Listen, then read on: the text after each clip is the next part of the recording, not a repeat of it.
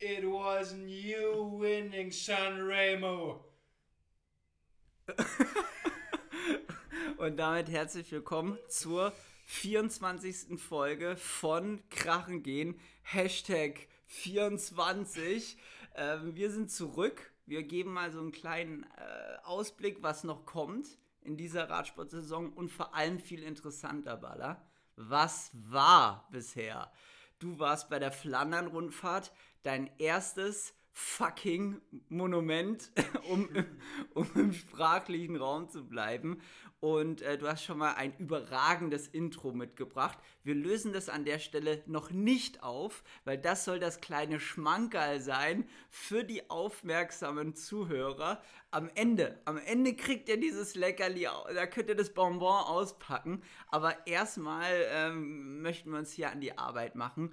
Wir geben euch jetzt so als kleiner Ausblick immer mal wieder jetzt aus der Radsportsaison unsere Einblicke ins Peloton, ja, Baller aus der World Tour und ich aus der roughen Conti-Szene.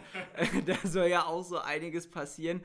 Ähm, aber erstmal soll es in dieser Comeback-Folge, Folge 24, direkt aus dem Peloton um das größte Monument des Radsports gehen, zumindest wenn man Belgier fragt und du bist Teil eines belgischen Teams, deswegen, es ist das größte Radsportmonument, nämlich die Ronde von Flandern, die Flandern-Rundfahrt. Baller, du warst dabei. Wie kam es dazu? Nehmen uns mal alle mit, weil im Winter hast du mir noch erzählt beim Training, ja, du, so wie es aussieht, das könnte schon dieses Jahr mein erstes Monument hingeben, müsste eigentlich mein erstes Monument hingeben, aber so richtig sagen konntest du noch nicht, was es dann wahrscheinlich wird. Ich glaube, du hast immer so ein bisschen auf die Ronde gehofft, weil es halt auch so ein richtiger Brecher ist. Aber ähm, erstmal sah es auch dieses Jahr nicht danach aus, aber du bist dann trotzdem, ohne dass jemand krank geworden ist, rein nominiert worden. Also du warst nicht der Ersatzmann, du warst wirklich dabei. Nimm uns mal mit, wie kam es denn überhaupt dazu? Kein Ersatzmann, niemals. Das mache ich nicht. Äh, boah, ey, ich bin ganz aufgeregt, hier wieder Podcast aufnehmen seit, äh, seit, seit, drei, vier Monaten. Jetzt sind wir wieder im Geschäft. Ähm, ja, wie, wie fing das Ganze an? Äh, ich sag mal, ich habe ja jetzt schon mittlerweile 20 Renntage hinter mir. Denn wie viel hast du jetzt mittlerweile? Boah, definitiv äh, äh, nicht, nicht, nicht viele. Ich bin krank geworden, um das gleich vorwegzuschießen. Ich hatte so ein. Ähm, so ein 1.2 äh, Season Opener in Slowenien. Sind drei Rennen in Slowenien. Ich glaube, du bist davon auch schon einige gefahren. Ich habe sie auch schon ähm, alle, alle hinter mir. Alle hinter dir. Ähm, eigentlich wirklich coole Rennen, aber ich bin dann so, ja, schon nach dem ersten habe ich schon ein bisschen gekränkelt. Ein paar andere im Team und von den anderen Teams sind auch krank geworden. Und beim dritten Rennen, beim GP Adria Mobil, da meintest du, du kennst es. Äh, da bin ich dann nicht mal mehr an den Start gegangen. Da gab es dann das DNS, weil ähm, ich halt wirklich richtig doll krank war und dann musste ich auch noch danach das Eintagesrennen in Frankreich skippen. Also mein Saisonstart war jetzt eher so semi, aber ich bin jetzt wieder zurück, voll im Training und bei mir geht es jetzt weiter. Kurz, kurze Story zu Adria Mobil. Ist ein sehr, sehr hartes Rennen auch. Also da kommt immer so eine 40, 50 Mann Gruppe meistens an, aber du musst erstmal über so ein paar Berge rüber. Und als ich das vor zwei Jahren gefahren bin, da habe ich am Tag zuvor so eine harte Massage bekommen. Ich hatte richtig gute Beine und die Massage war so hart, ich habe fast geheult, dass ich am nächsten Tag, also es ging gar nichts mehr. Ach so, das war Adria Mobil. Jetzt, ich erinnere mich an die Story, weil du meintest, äh, das war so ein Riesentyp, so ein grober Jumbo-Masseur. Damals warst du noch im Debo-Team bei Jumbo, noch nicht bei Alpecin. Und äh, da hast du mir noch äh, am Abend, ich erinnere mich, eine Nachricht geschickt nach dem Motto, ich hoffe, da passieren irgendwelche Wunder über Nacht, aber das tut so weh. Das ja. tut so weh. Aber dann sag warum geht denn der da so rein? Der, der hatte sonst immer so standardmäßig Primos äh, auf dem Stuhl oder auf der Bank. Und, äh, Stimmt, Primos hat super viel Fett an den Beinen. Ja, nee, ich, ich glaube, der ist aber so hart im Leben, da kannst du auch mal richtig mit der Faust reingehen. Aber äh, so Richtung Massage bin ich doch ein bisschen empfindlicher. Wie, wie magst du es denn? So ein bisschen. Ja, am liebsten nicht direkt einen Tag vorm Rennen. Richtig mit, mit Fleischwunden am Ende drin. nee, am, am, am liebsten so äh, zwei Tage vorher, 48 Stunden. um hier ganz genaue Zahlen zu nennen. Da habe ich am liebsten die Massage und dann den direkten Tag vorm Rennen eigentlich keine mehr. Aber es kommt halt drauf an, wenn du natürlich direkt an, am Tag vorm Rennen erst anreist, dann nimmst du natürlich die Massage wegen dem scheiß Reisetag. Also jeder kennt Reisetag, es gibt nichts Schlimmeres vorm Rennen. Und äh, du kannst die dir komfortabel gestalten, sie sind immer noch scheiße. ähm, also das ist schon mal so ein Fakt. Aber äh, ja, so meine A-Lösung ist eigentlich so zwei Tage vorher da sein und die Massage dann auch direkt kriegen. Aber jetzt auch, ich bin jetzt auch nicht so einer, der da äh, super Schmerzen braucht. Ich habe immer das Gefühl, da wird dann irgendwas kaputt gemacht. Ja, also ich habe auch lieber ein bisschen zu schwach wie viel zu hart am Tag vorm Rennen, weil ja, lieber weniger kaputt machen, also der kann auch mal nach hinten losgehen, ja. Ja, und alle Physiotherapeuten jetzt mal weghören. Also ich habe das Gefühl, kann mir jetzt jemand erklären, es hängt gar nicht miteinander zusammen, aber ähm, dann lieber da weniger reingehen und ich dehne dann da selber nach, wenn ich das Bedarf, den Bedarf spüre, da muss noch was gemacht werden. Aber ja, ich habe auch das Gefühl, da, da kann eigentlich mehr kaputt gemacht werden, wenn man da so doll reingeht, als man da ja irgendwie was rausholen kann.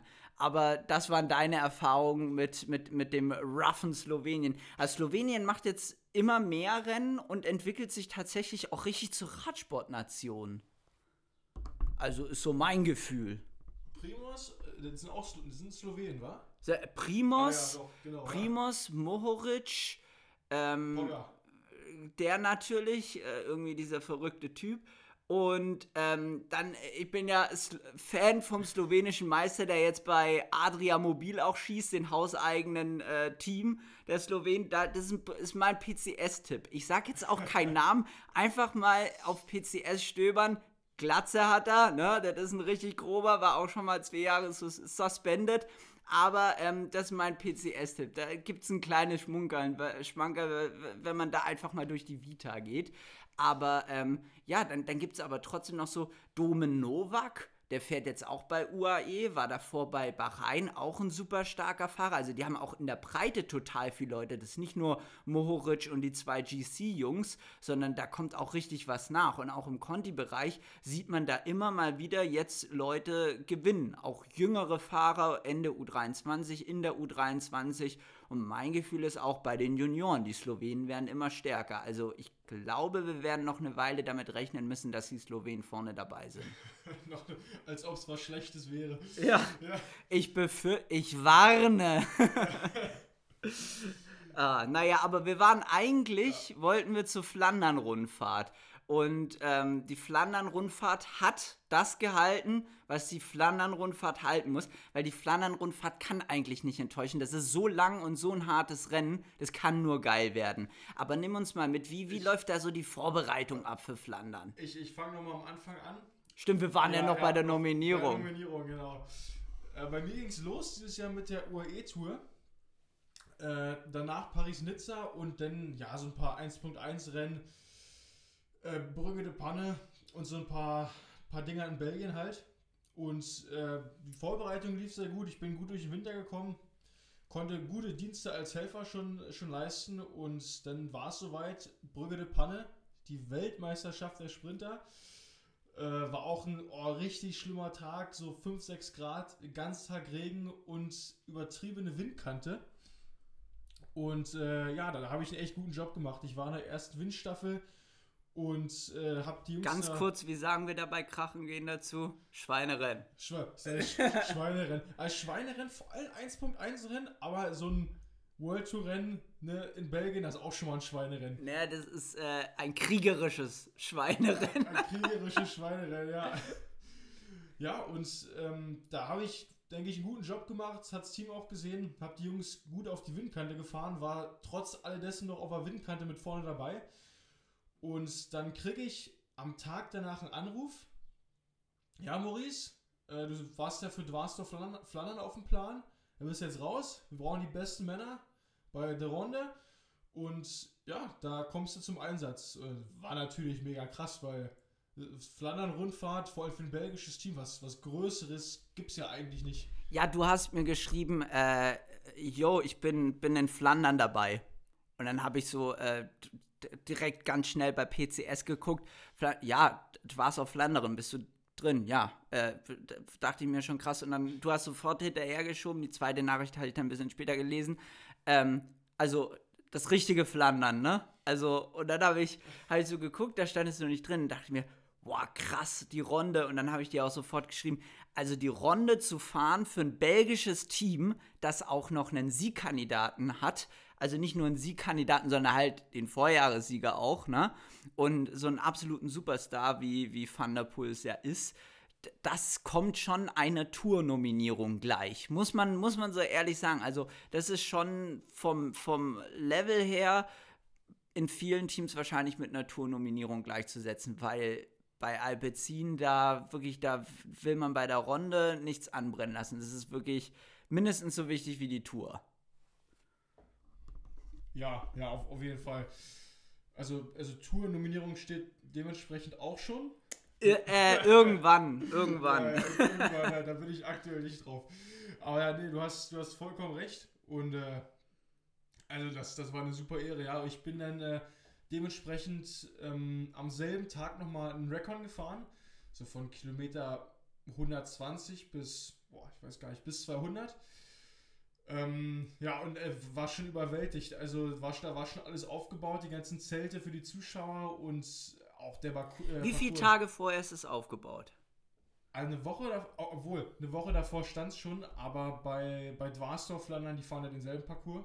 Also, vielleicht, also ist glaube ich für, für beides. Ja, aber das sind zwei Rennen und da ist zwei Wochen Radsportzirkus da. Ja. Volle Kapelle, kann man so sagen. Volle, volle Möhre. ja, voll, volle Möhre, volle Möhre. Ja, und äh, du warst dann überwältigt. Ähm, und wie, wie hast du das wahrgenommen? Wie, wie habt ihr euch im Team drauf eingestellt? War so ein bisschen eine Nervosität da oder hattet ihr eine gewisse Lockerheit, weil eigentlich habt ihr es letztes Jahr schon gewonnen und dieses Jahr wusstet ihr, haben wir auch wieder drauf. Ähm, wir können das auch. Also Mathieu müssen wir nur irgendwie gut genug isoliert bekommen. Ja, also es war erstmal so, die Runde war am Sonntag. Ich habe die Nachricht am Montag bekommen. Bin dann. Eine Woche vorher. Ach, Quatsch, Quatsch, gar nicht. Quatsch. Ähm, ich bin. Warte mal. Wann war. Nee, ich glaube, es waren zwei Wochen vorher, oder? Nee, ich, ich glaube eine Woche. Ich, ich glaube, ich bin. Ist ja egal. Wenn du Druck ja, hast, hast du Druck. Wenn, nee, also, also jedenfalls, ich habe die Nachricht bekommen, bin den Recon gefahren und dann war ich nochmal für zwei drei, äh, zwei, drei Tage zu Hause. Es war auch super wichtig für den mentalen Aspekt, weil äh, ich war zu dem Zeitpunkt seit knapp zwei Wochen in, in Belgien. Ich bin ja Denain gefahren, dann Brügge de Panne und noch äh, ah, Gent-Wevelgem auch noch. Ich glaube, ich habe die Nachricht sogar nach Gent-Wevelgem bekommen, nicht nach Brügge. Äh, bisschen durcheinander hier. Und da bin ich nochmal nach Hause, bisschen gechillt und dann ging es ab zur Runde wieder.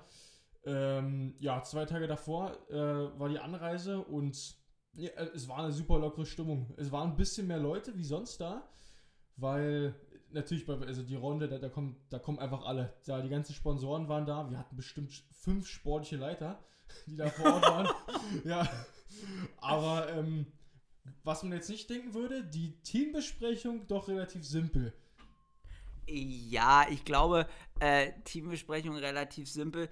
Also wenn du in die Teambesprechung reingehst und bist mit dem Parcours noch nicht vertraut, dann hast du ein Problem. Weil ja. dafür, sind, dafür sind 300 Kilometer einfach zu viel. 270 sind es genau, ja, aber sind am Ende des Tages sind das 300 Kilometer. Ähm, wenn du da nicht die wichtigsten Sektoren kennst und irgendwie gefühlt kommt so alle 30 Kilometer ein brenzlicher Sektor, wo dir alles um die Ohren fliegen kann, dann hast du ein Problem. Also ich glaube, diese, diese, so ein Team-Meeting ist doch dann eh nur noch so ein letztes Add-on und eigentlich auch so ein bisschen wie, wie beim Fußball, so ein Einheizen, oder? Also so, so, so wirkt es zumindest immer. Na, ich hatte mir insgeheim erhofft, dass wir für mich fahren nochmal. Darauf habe ich so ein bisschen spekuliert. Ja, also ähm, ich meine, Mathieu auch eine um, umstrittene Personalie, ne? Also äh, da äh, ist er auch sehr inkonstant mit den Leistungen. Ja, ne, die vier Jahre davor, einmal Vierter, dann gewonnen, Zweiter und dann nochmal gewonnen. Jetzt auch nicht so sicher, ne? Also. Nee, da weißt du ja auch nicht, was du kriegst. Ja, genau. Also da kannst ja. du auch einfach mal drauf spekulieren. Ähm, Naja, es ist anders gekommen. Ihr seid jetzt doch irgendwie für den ähm, belgischen Holländer gefahren, Genau. der, ähm, ja, wie, wie du auch schon öfters gesagt hast, äh, schon auch als Teamkollege ein beeindruckender Fahrer ist, weil man sich auch als Teamkollege immer wieder denkt, Alter, wie, was macht er da und wie geht das? Und ähm, die Taktik war ja auch simpel bei euch, alle für einen. Ja, die, die Taktik war simpel, ist also alle für Mathieu und äh, zweiter Platz zählt nicht. Top 10 ist egal, wir fahren nur für den Sieg. Warum reden wir dann jetzt? Ja, ja, genau. ja sinnlos, ja. Nee, und ähm, ich sollte so ein bisschen bis, ich, es war Kortek herfahren. Das ist so 180, 200 Kilometer im Rennen. Und es, es war quasi wirklich so, wir smoken hier, also pro Person quasi 20 Kilometer, 20, 30 Kilometer, dass Mathieu vielleicht auf dem finalen 30 noch Gianni, Gianni Vermersch oder irgendwen hat. Ähm, aber das ging Oder wirklich... sicherlich Gro Andersen auch ein Kandidat Ja. dafür. Ah ja, genau, Cro Andersen und ähm, ging, es ging eigentlich nur darum, Mathieu möglichst effizient und easy auf die letzten 10, 20 Kilometer zu bringen. Und äh, es, es sollte si- sich rausstellen, das war, ja, also es, es war ein bisschen anders im Rennen, da, da kommen wir gleich auch noch zu. Ja, da, da können wir sogar jetzt dazu kommen. Ich möchte nur vorwegschießen. Ähm, ich finde es ganz spannend, irgendwie die Entwicklung von Alpecin Phoenix von diesem Ein-Mann-Betrieb, wie es immer so als Zuschauer wirkte, irgendwie äh, fährt eigentlich Mathieu, ne? Ähm, und alle supporten ihn, aber der ist immer im Finale alleine zu einer Mannschaft, die halt mit einem Philipsen so auf dem Papier in den letzten zwei Jahren den besten Sprinter der Welt hat mit Tim Mellier auf jeden Fall das beste Sprintteam der Welt war. Jetzt ist Philipsen immer noch da. Mellier fährt bei Quickstep. Für ihn läuft es bei Quickstep nicht so wie bei euch. Die Saison ist noch super jung. Ähm, er ist sicherlich derjenige, der bei äh, Quickstep noch am besten fährt, aber bei, bei äh, euch war es umstritten, ihr wart das beste Sprintteam. Und dann gibt es trotzdem noch so einen Gianni Vermeersch. Bei der Gravel-WM gewinnt dann jemand ganz anders als, als Mathieu. Das war auch, war auch erstmal so neu. Also äh, Alpecin, da, da ging mehr. Auch ein Jay Wine hat letztes Jahr geglänzt. Also irgendwo überall dabei und definitiv eines der besten World Tour Teams. Also die Mannschaftsstärke hinter Mathieu und die Fahrer, die Mathieu supporten können, die ist immer, immer krasser. Man sieht im Finale einfach auch bei Mailand Sanremo, da waren Gro Andersen noch voll dabei. Ja, ich habe das Gefühl, dass wir immer noch so ein bisschen mit diesem Klischee so ein bisschen kämpfen, wenn ich die Eurosport-Kommentatoren höre, weil das, also wenn Mathieu mal kurz alleine ist oder am Finale noch alleine ist, dann wirkt es immer so, oh ja, Alpecin hat nicht so das Team und Jumbo, die haben noch drei, vier Leute. Aber äh, du hast ja erstmal bei den wenigsten Teams, dass du am Ende noch bei so einem schweren Klassiker deine drei, vier Leute hast. Und ähm, es geht auch immer darum, wo verbrennst du deine Leute und äh, wie effizient bringst du deinem Leader zum Ziel. Und ich glaube, das, das kriegen wir, ob es Jasper ist oder Mathieu, äh, wirklich sehr gut hin. Und äh, es war ja auch Anfang der Saison, lief es ja bei uns nicht so. Wir hatten ja so einen anderen Approach dieses Jahr gewählt. Ähm, die Leader waren alle in der Höhe bis zum Opening Weekend, was ja relativ spät ist. Aber dafür jetzt die letzten Wochen, Monate kamen die Siege ja wie, wie sonst was. Ist irgendwie auch ein Umschwung. Wir können ja auch noch mal einen äh, Sportwissenschaftler vielleicht in Zukunft als Gast mit reinnehmen. Hatten wir ja mit Lennart schon, unser erster Gast. Vielleicht können wir Lennart noch mal reinholen. Äh, ein Freund des Podcasts, kann man schon sagen, hat ja auch selber einen. Ähm, aber der kann da sicherlich auch noch mal herrlich gut drüber abnörden. Aber zum Beispiel Jumbo, gleicher Ansatz, auch ihr, ihre, ihre Top-Fahrer ähm, oder die Fahrer der ersten Reihe direkt in die Höhe geschickt für die ersten Rennen. Und äh, Van Baale hat ja dann auch gleich mal beim ersten Rennen äh, geknipst in Solo. Also ähm, bei Jumbo scheint es auch ganz gut funktioniert zu haben. Und ein Roglic und ein Wingegaard sind ja auch direkt eingeschlagen. Und Van Aert ist irgendwie ja eh immer das ganze Jahr gut. Aber trotzdem, den Ansatz haben auch andere äh, Teams gewählt. Und auch im Condi-Bereich habe ich gesehen, im Winter, der ein oder andere war da in der Höhe, was neu ist.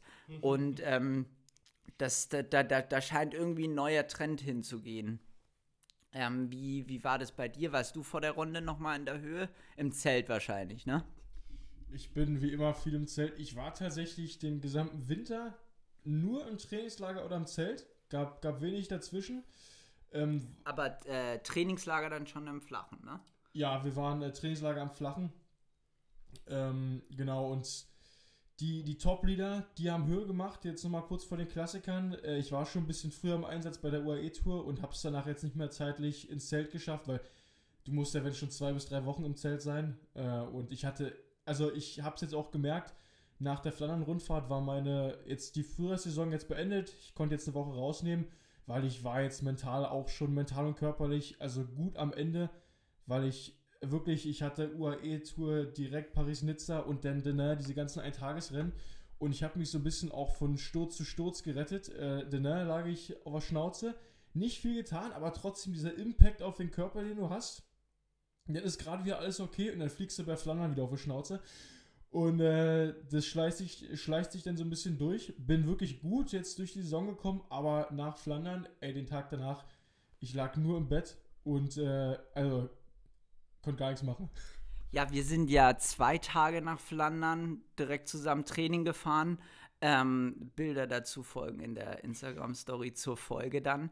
Ähm, ich würde sagen, wenn du jetzt schon deinen Sturz bei Flandern ansprichst, können wir ja auch gleich mal reinstarten. Wie lief das Rennen im Detail ab? So, nimm uns mit, was sind die groben Highlights, weil der Sturz, das war ja ein absolutes Highlight. Also der, ein, einer der Hingucker des Rennens. Philipp Maciczuk an der Stelle hat auch nochmal unter Beweis gestellt, wie, wie man einfach, wie, wie man im Ostblock links überholt. Da habe ich ja auch wieder so, so ein paar Flashbacks gehabt und dachte mir auch, das erste, mein erstes Rennen dieses Jahr, GP Isola, in Slowenien eben ein. Guter Name, by the way. Ja, äh, klassischer 1.2 Name.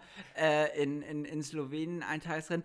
Auch direkt neutrale Phase. Polnischer Meister Norbert Banacek über einen Kinder, über einen Kinder- und Fußweg kam er angescheppert. Da waren Zuschauer halt, ne? Und es war eine neutrale Phase. Und das Rennen ging noch 170 Kilometer. Also keine Ahnung, wo der Kollege dahin wollte, aber er kam da mit einer 50 über die Bordsteinkante gehechtet. Also äh, da musste ich auch sofort dran denken, als ich Machichuk da hab feilen sehen. Aber du hast danach auch gesagt, hätte jeden passieren können. Naja, wir fangen mal beim Start an. Wie ging denn das Rennen los? ja, bei so einer Flandern-Rundfahrt, da gibt es ja nur so drei, vier, vielleicht fünf Teams, die das Rennen wirklich gewinnen können. Und demnach wollte jeder in die Gruppe gehen. Äh, vor, vor allem bei, bei so einem Rennen, wo diese harten Passagen relativ früh losgehen, ist es halt mega, wenn du in der Spitzengruppe bist, was sich ja bei Jonas Rutsch auch später ausgezahlt hat. Ähm, ich sag mal, umso weiter du kommst, umso. Also, vorne und hinten, es ist überall hart. Und wenn du einfach äh, 100 vor Ziel eingeholt wirst, dann hast du 100 Kilometer weniger Stress gehabt. Und äh, deswegen gab es dann einen riesigen Fight um den, äh, ums, like, äh, like, um die Gruppe. Ich bin schon komplett am, äh, noch Flashbacks gerade, äh, um die Gruppe. Und auch von meinem Teamkollegen, das soll die schwerste Flandern-Rundfahrt gewesen sein, seit Ewigkeit, vielleicht sogar die es jemals gab. Ja, ever. Und ja, nach zweieinhalb Stunden stand die Gruppe endlich. Hast du das schon mal erlebt, nach zweieinhalb Stunden? Ähm, also, ich kann nur sagen, es war die, die ersten 100 Kilometer waren wohl die schnellsten, die es bei der Runde je gab. Ich glaube, 49er oder 48er Schnitt. Äh, ich hatte die ersten zweieinhalb Stunden 300 Watt Schnitt, 340 Normalized das, also, das war Aufwärmen. Das war nicht mehr der harte Part. Danach ging es ja erst los. Ja, ja, also, äh, ich habe ich hab, ich hab danach gesagt, die, diese 300 Kilometer bei der Runde sind einfach dreimal 100 Kilometer, die schwersten 100 Kilometer des Jahres. Und das macht man halt dann komprimiert einmal auf 300 Kilometer.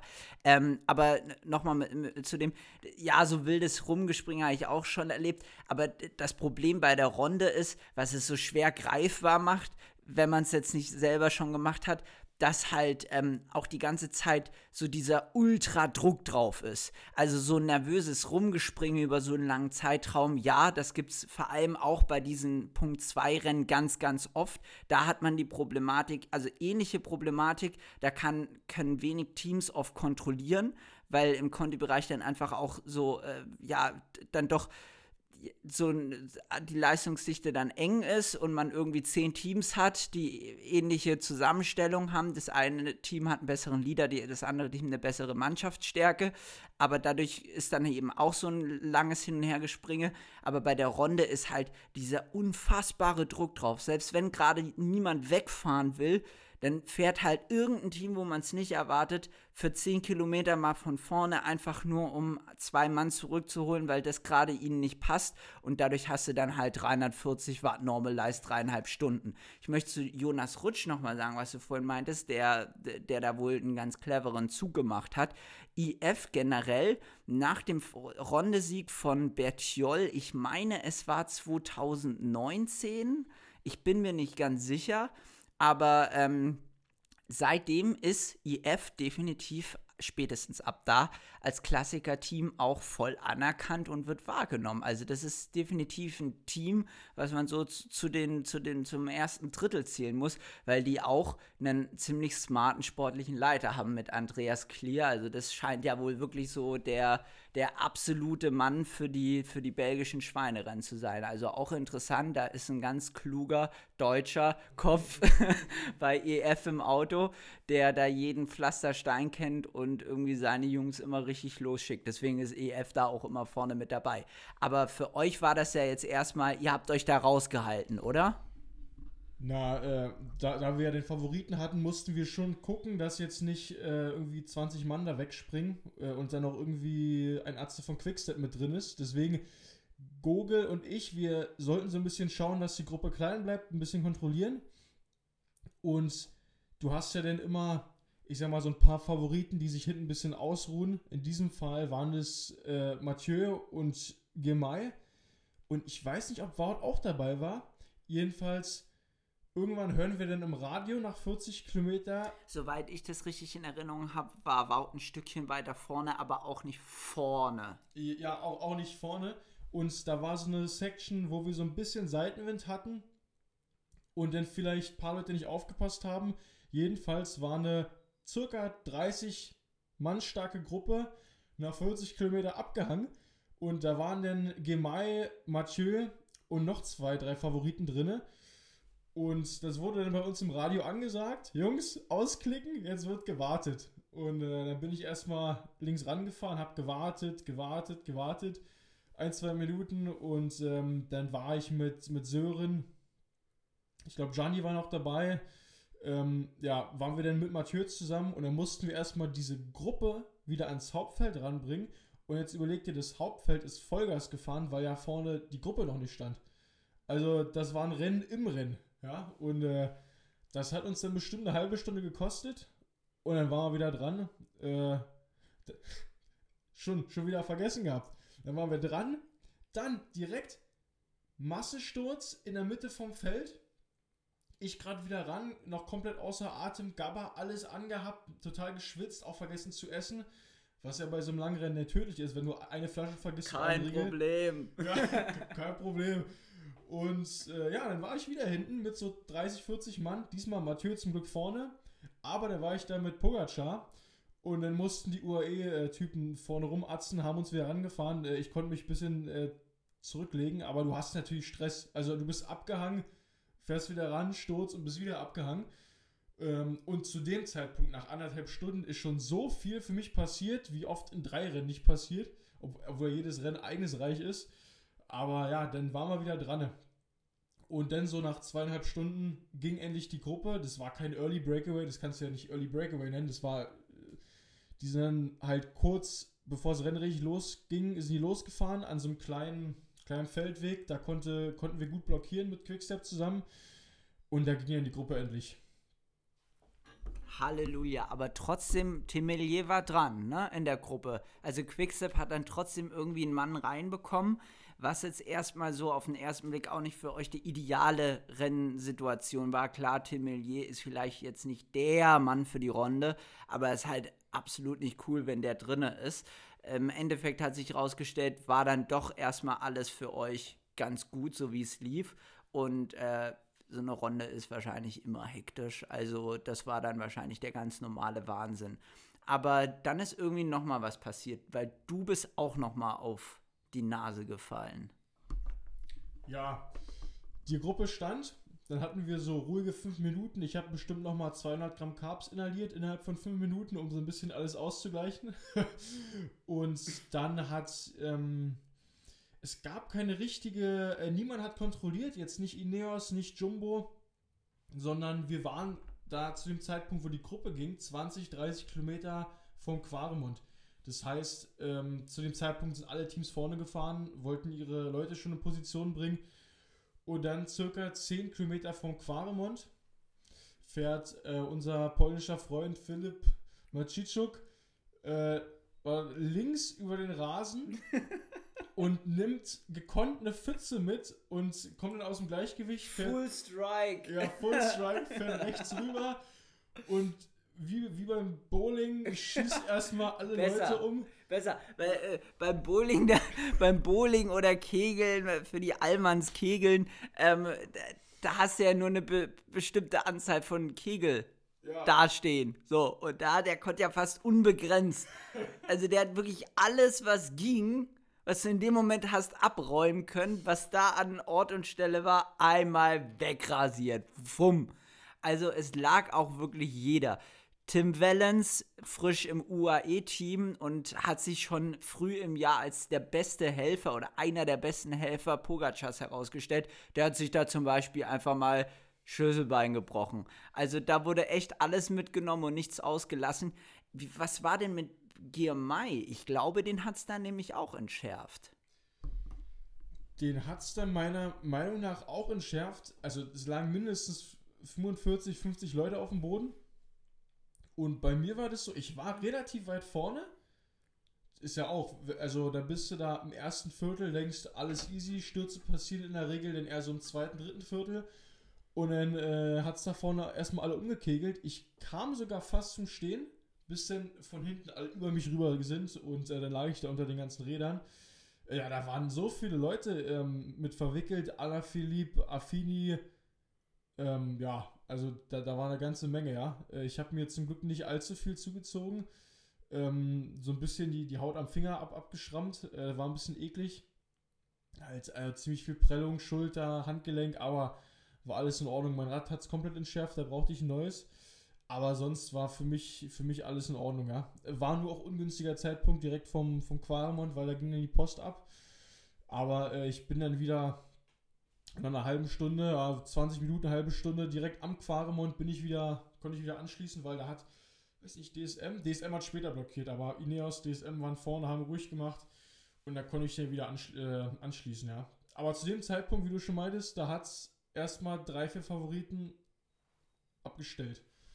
Ja, also es war, ich hatte es eingangs schon erwähnt, so eine der Szenen der Runde dieses Jahr, weil es einfach so unglaublich krass aussah, wie er da von, von, von, der, von der linken Seite aus Fahrersicht kommend einfach alle abgeräumt hat. Man muss an der Stelle nochmal sagen, ganz wichtig zu betonen, kein böses Blut. Das hat er absolut nicht so mit Absicht gemacht. Wenn man sich das Video genau anschaut, war es einfach leichtsinnig. Aber wie oft passieren solche leichtsinnigen Sachen? Ich habe da witzig die äh, Geschichte von seinem polnischen Landsmann erzählt, von äh, Norbert Banacek, dem polnischen Meister. Das war mehr leichtsinnig als eigentlich das, was Machicuk da gemacht hat.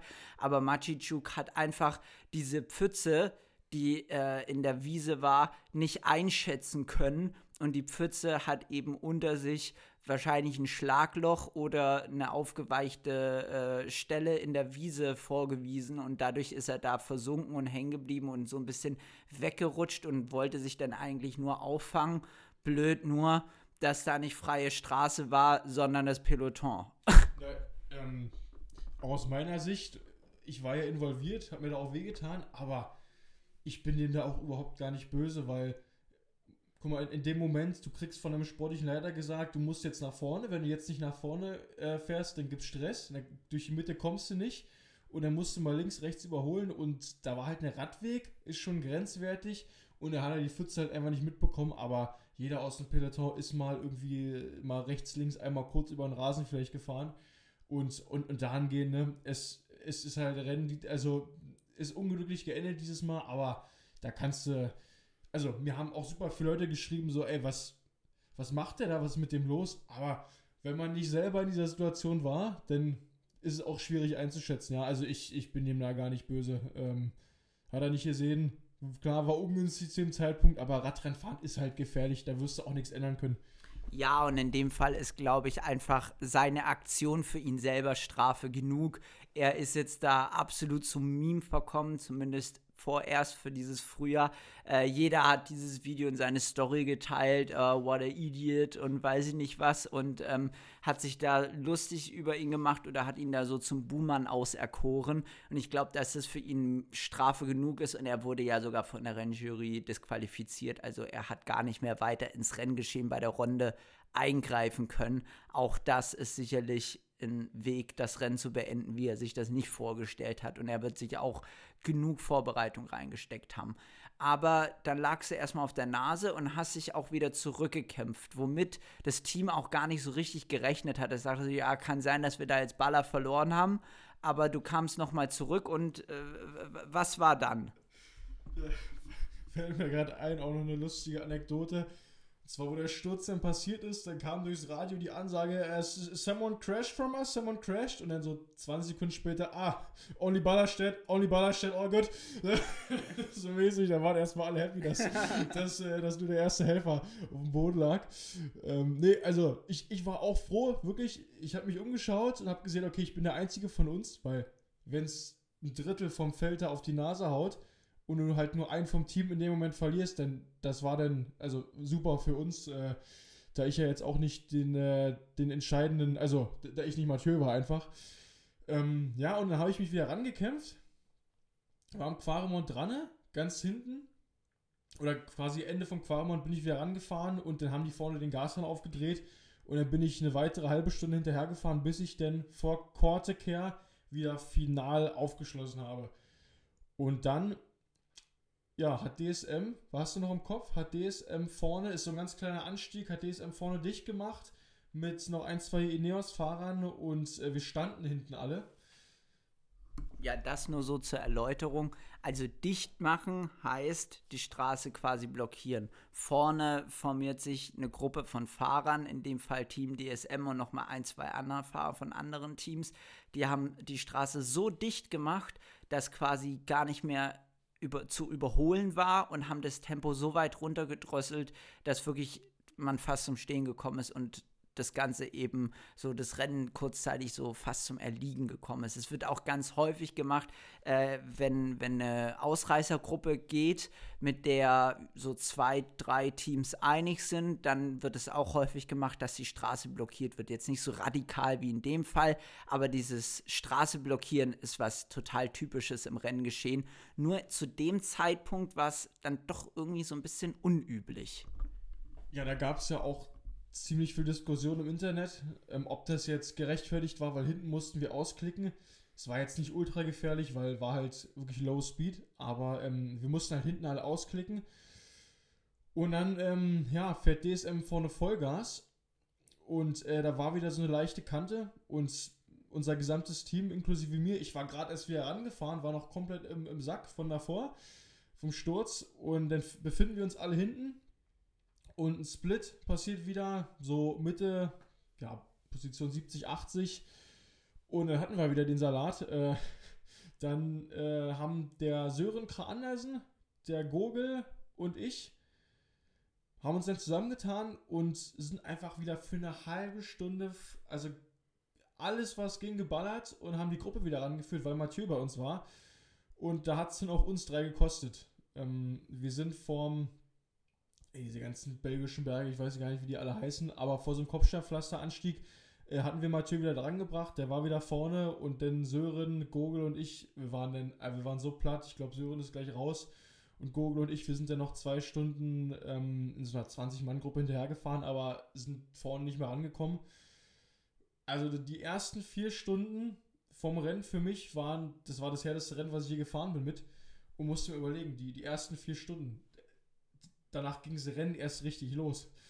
Ja, danach war Finale und ähm, das Finale lief dann eigentlich ganz einfach ab.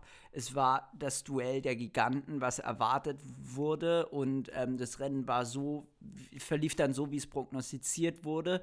Ähm, alles wurden ja sämtliche Szenarien durchgesprochen. Also kann Pogi äh, die anderen beiden Wahnsinnigen überhaupt droppen? Ist er dafür stark genug? Letztes Jahr hat er es ja nicht geschafft, da ist Mathieu dran geblieben. Und wie stark ist eigentlich Wout? Also offensichtlich wirkte der immer so als äh, dritter Mann im Bunde, aber im Endeffekt hat er ja dann trotzdem gewinnen können. Also ähm, das war so ein bisschen schwer einzuschätzen, was jetzt kam, aber trotzdem dadurch, dass man alle möglichen Szenarien durchgesprochen hat, gab es jetzt ein Szenario, was so eingetreten ist eben äh, Pogacar konnte die Konkurrenz droppen, kommt im Solo an und danach muss man einfach ganz klar sagen, war dein Leader Mathieu der zweitstärkste wahrscheinlich an dem Tag und wird dann auch Zweiter und hat im Ziel im Interview auch gesagt, dass das Team einen super Job gemacht hat, ähm, Pogacar aber einfach zu stark war am Anstieg und er deswegen Zweiter geworden ist. Also ich denke, äh, gerade weil er die Eins auch auf dem Rücken hatte, für ihn auch ein positives Rennen gewesen und ein gutes Rennen für euch auch als Team. Das war jetzt für Mathieu das vierte Jahr in Folge auf dem Podium. Also Platz 1, 2, 1 und dieses Jahr wieder Platz 2. Ja, der war, der war, denke ich, auch zufrieden. An dem Tag war einfach Pogacar stärker und äh, ich denke, das zeichnet auch einen guten Gewinner aus, wenn man da auch einfach, der mal sagen kann, äh, heute war einfach der andere stärker, ja. Aber also für mich, also das wahrscheinlich sogar krasseste Erlebnis oder das beste Rennen, was ich hier hatte, äh, mit dem Team zusammen so ein Monument zu fahren mit einem Leader wie Mathieu, der am Ende dann auch noch aufs Podium kommt. Und deswegen war das so ein äh, Erlebnis, was man auf jeden Fall schnell nicht vergessen wird, ja. Jetzt ist am Sonntag, also wir nehmen heute am Freitag auf, am Karfreitag, für alle, die mit den Feiertagen vertraut sind. ist ja in unserer Generation nicht mehr so üblich, da war frei.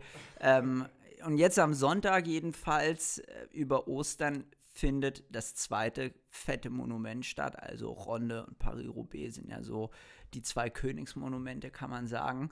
Und ähm, ja, Paris-Roubaix am Sonntag du sitzt jetzt hier, also Roubaix fährst du nicht. Wer ist von euch am Start und was erwartest du so allgemein für einen Rennverlauf?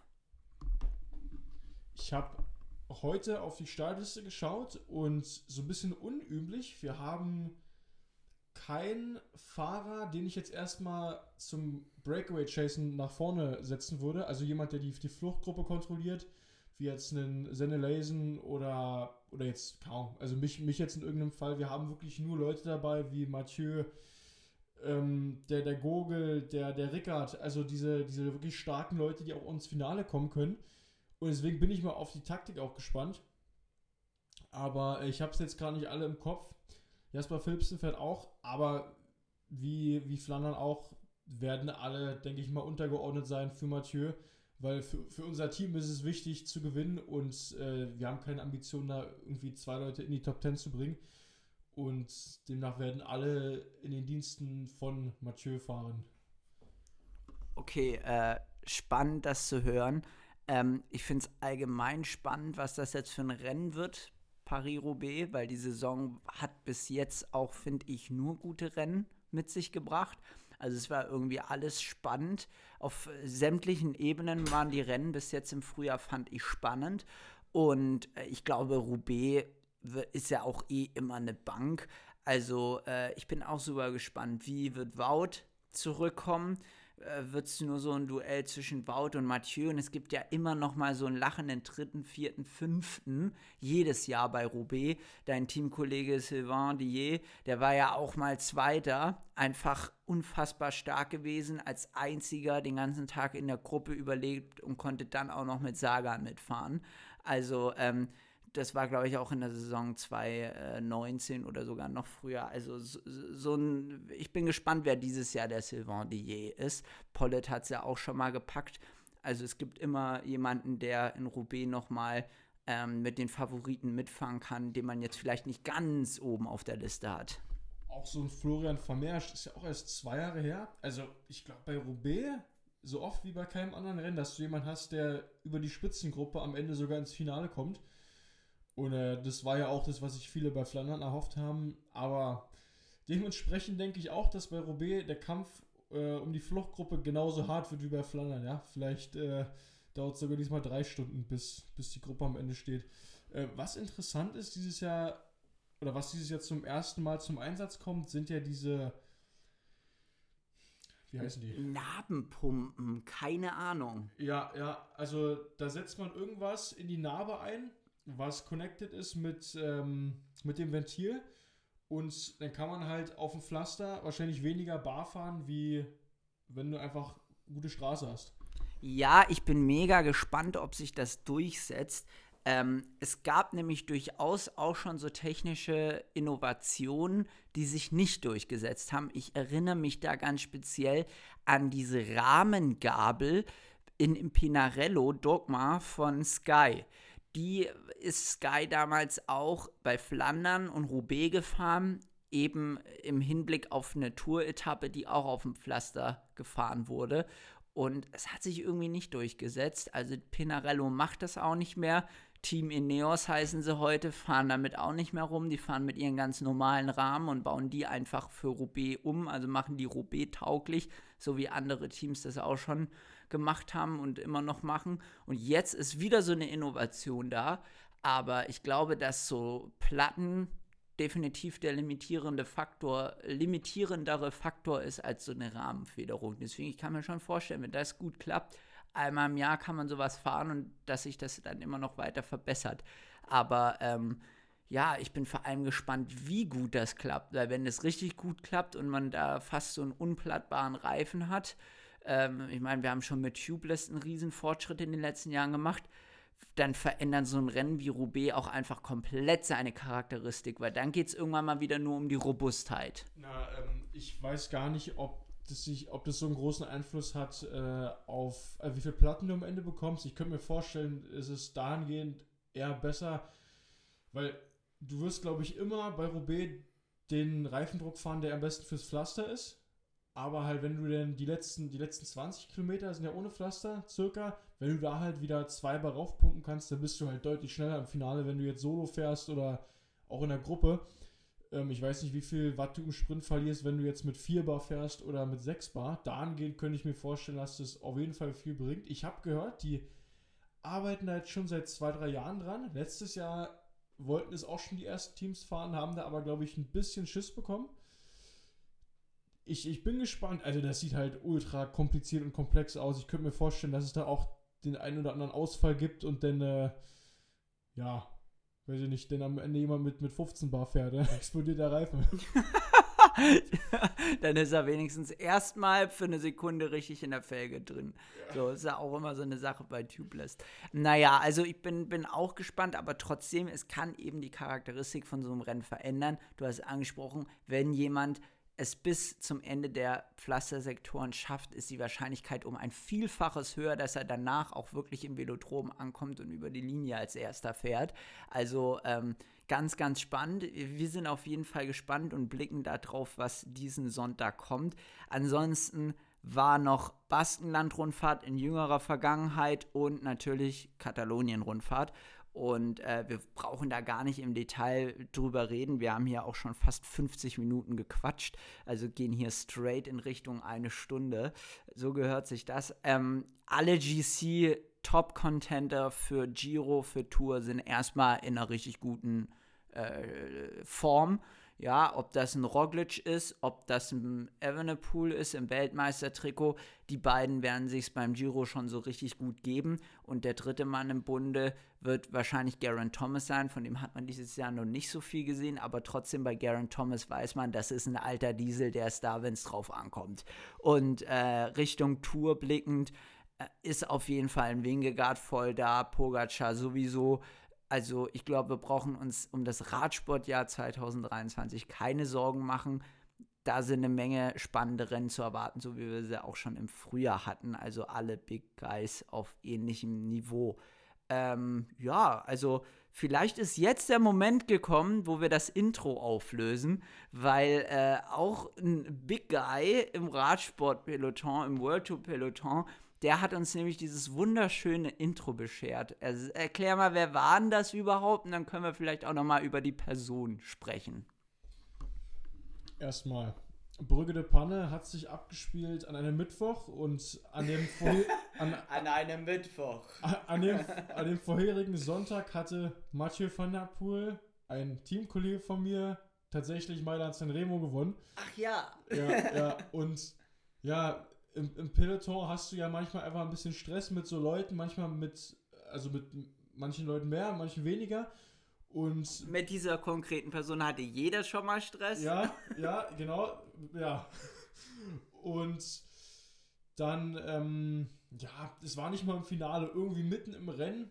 Hm, ich bin bei Alexander Krieger am Hinterrad und in der Kurve drückt mich ein Mark Cavendish aus seinem Hinterrad raus und ich ich schaue ihn nur so an, so fragte ihn halt, ja, was, was ist denn los? Weil ich in diesem Rennen auch schon mit ihm drei, vier Mal irgendwie so in die Quere gekommen bin. Und äh, darauf, daraufhin kam dann äh, It wasn't you winning Sanremo. Das kam auch dreimal tatsächlich. Da hat er sich bestimmt eine Minute Zeit genommen, um, um mir das auch zu verdeutlichen, dass ich nicht Sanremo gewonnen habe. Ja, äh, das war sehr lustig, das haben halt einfach alle mitbekommen und äh, da haben wir den, den Abend auch ein paar Scherz drüber gemacht. Ja, also jetzt wissen wir auch, dass ich nicht Sanremo gewonnen habe. Das wissen wir jetzt. Krachen gehen approved das. Also wir haben das Fakten checken lassen. Maurice hat nicht Sanremo gewonnen. Das war irgendein anderer Typ, der halt im gleichen Trikot rumfährt. Aber Cavendish ist ja auch wirklich sehr special. Also Rick Zabel hat in seinem Podcast auch mal erzählt, er war riesen Cavendish-Fanboy, bis er dann zum ersten Mal gegen den Rennen gefahren ist und dachte sich, was ist denn das für ein verrückter Typ? Und wir bei Krachen gehen haben wir auch so eine ganz besondere Verbindung zum Team Astana. Ja, es ist Evgeny Gerich, es ist Klebs Gritsky und jetzt der dritte Mann im Bunde, kein geringerer als Mark Cavendish. Diese Saison bringt auch noch Mark Cavendish in dieses Dreierbündnis. Also ganz viel Liebe an die Jungs im hellblauen Trikot.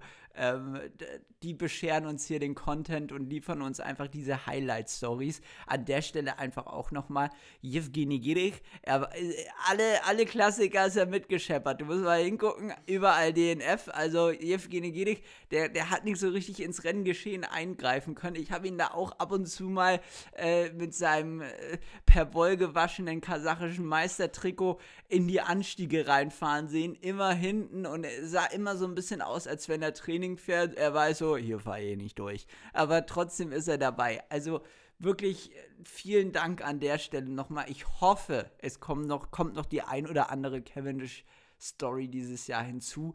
Bei ihm war es ja jetzt auch so, dieses Jahr hat man nichts gesehen und dann ist er jetzt beim Scheldepreis Dritter geworden.